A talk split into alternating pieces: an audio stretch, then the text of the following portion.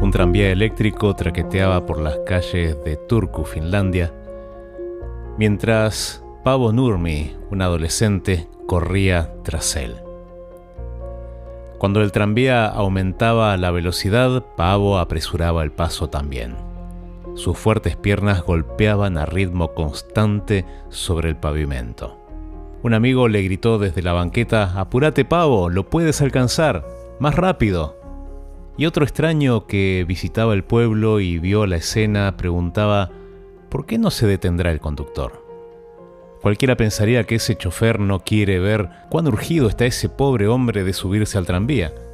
Pero otro amigo se rió y respondió, en realidad, Pavo no desea alcanzar el tranvía.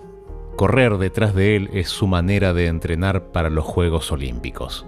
Hace lo mismo todos los días a la hora del almuerzo. Otro más que estaba en el grupo dijo, tiene muchas ganas de ganar. Y sí, el visitante tenía razón una de las pasiones que dominaba la vida de Pavo era ganar una medalla de oro en las Olimpiadas.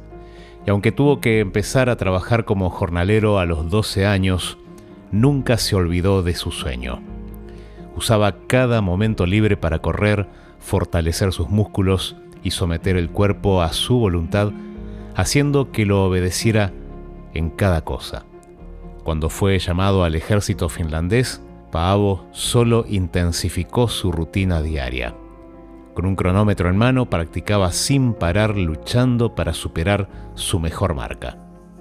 Cuando llegó el día de la realización de su sueño, Paavo estaba listo. Estableció un récord mundial en la carrera de una milla y fue la sensación cuando ganó la carrera de 1500 y 5000 metros en un mismo día.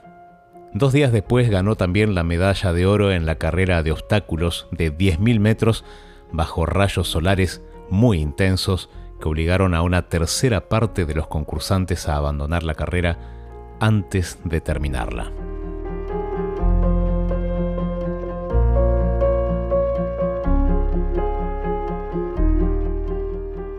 Si querés alcanzar eso que te propusiste, pone toda tu energía en ello aunque todos te digan que no, o peor todavía, aunque te digan que no vale la pena. Seguí intentando.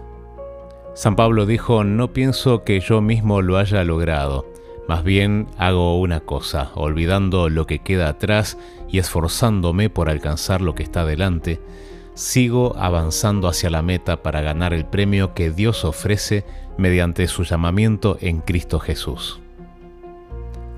Pensalo. Vení que te cuento.